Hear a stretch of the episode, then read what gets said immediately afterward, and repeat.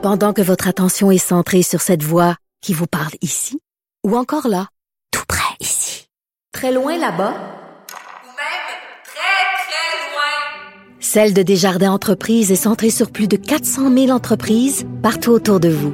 Depuis plus de 120 ans, nos équipes dédiées accompagnent les entrepreneurs d'ici à chaque étape pour qu'ils puissent rester centrés sur ce qui compte, la croissance de leur entreprise.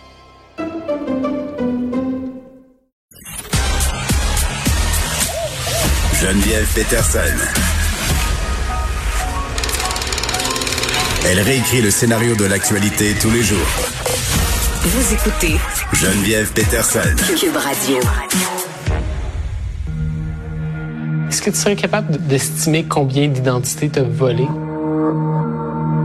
C'est au-dessus de la centaine. C'est pas n'importe qui qui peut faire ça. Non. T'étais-tu bonne, toi? Oui.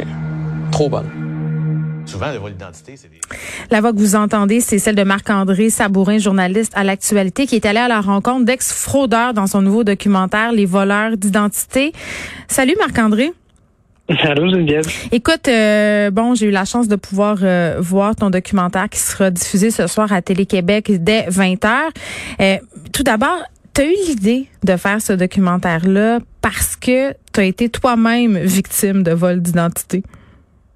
Oui, c'est ça. Moi, en 2019, en février 2019, j'ai reçu un appel de la banque RBC et il y avait une dame au bout du fil qui dit Ah, monsieur Sabourin, avez-vous demandé une carte de crédit chez nous? Puis j'étais Ah, non, pas du tout. Et c'est là qu'on m'a dit Ben écoutez, vous, avez, vous êtes victime d'un vol d'identité. Euh, il y a eu le choc, évidemment, de la, de la nouvelle, mais rapidement, je me suis posé la question OK, c'est c'est qui qui fait ça, voler des identités dans la vie? Comment ça fonctionne? Et c'est le défi que je me suis donné comme journaliste à ce moment-là, d'aller à la rencontre de fraudeurs, d'ex-fraudeurs pour qu'ils m'expliquent comment ça fonctionne. Parce que même si on a beaucoup parlé du vol d'identité Mm. depuis un an, depuis l'histoire de Desjardins, euh, on n'entend jamais les fraudeurs. On entend les victimes, on entend les experts, mais on entend très rarement les fraudeurs. Euh, et, et c'est pour ça que j'ai voulu aller euh, à leur rencontre. Ben oui, puis quand je l'écoutais le documentaire, je me suis dit, mais écoutons comment ils ont fait pour euh, leur parler à ces gens-là. Il me semble qu'ils veulent pas être exposés. Ben, c'est exactement ça. Ils veulent pas être exposés, puis ça n'a pas été aussi simple que de dire Non. je veux parler à des fraudeurs. Euh, c'est un an, c'est un, un an et demi de travail là, de, de recherche, de rencontre, de convaincre de convaincre du monde, de convaincre du monde. Euh, ça n'a vraiment pas été facile. C'est pour ça aussi d'ailleurs qu'on s'est tourné surtout vers des ex-fraudeurs. Ouais. Euh, mais même là, il y, a, il y a une loi de silence qui, qui persiste. Mais chacun avait des, des, des, des raisons de parler. Il y en a, il y en a qui- qui étaient quand même fiers de ce qu'ils avaient réussi à, à faire. Ils étaient bons dans leur domaine, ils avaient le goût d'en parler. Euh, D'autres ressentaient un, un- un réel sentiment de culpabilité.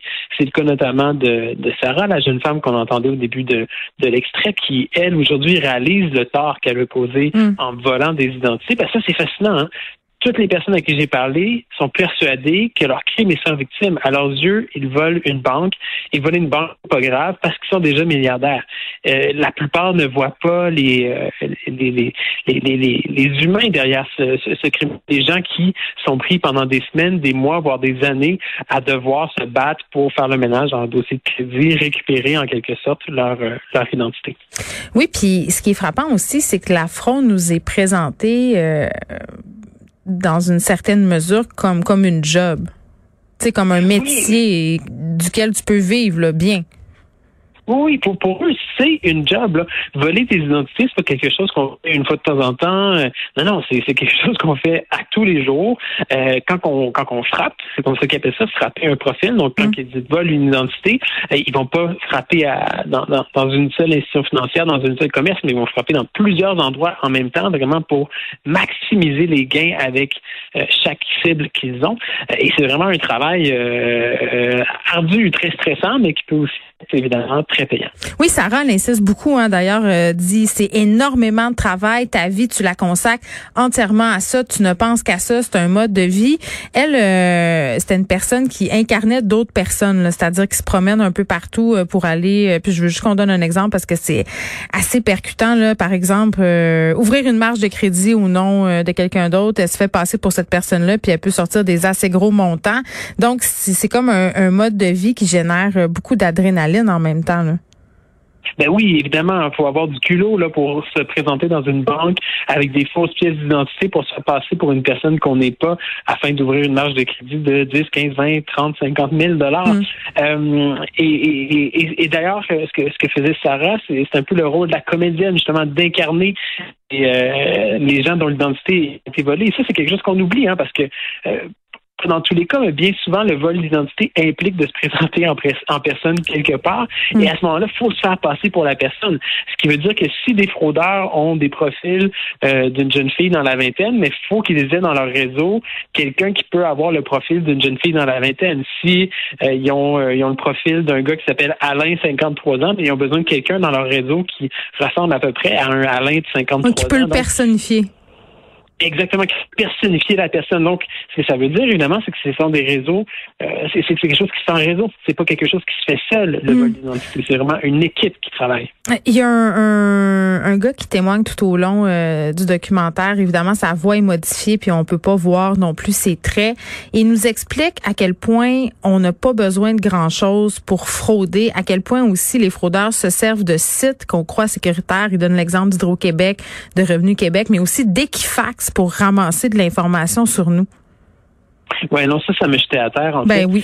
Euh, mais un, à la base, là, ce dont un fraudeur a besoin pour voler une identité, c'est un nom, un numéro, euh, un nom, une adresse, une date de naissance. Avec ces trois informations-là, c'est déjà possible de commettre certains types. Oh, mais il y a ça partout. On donne ça partout.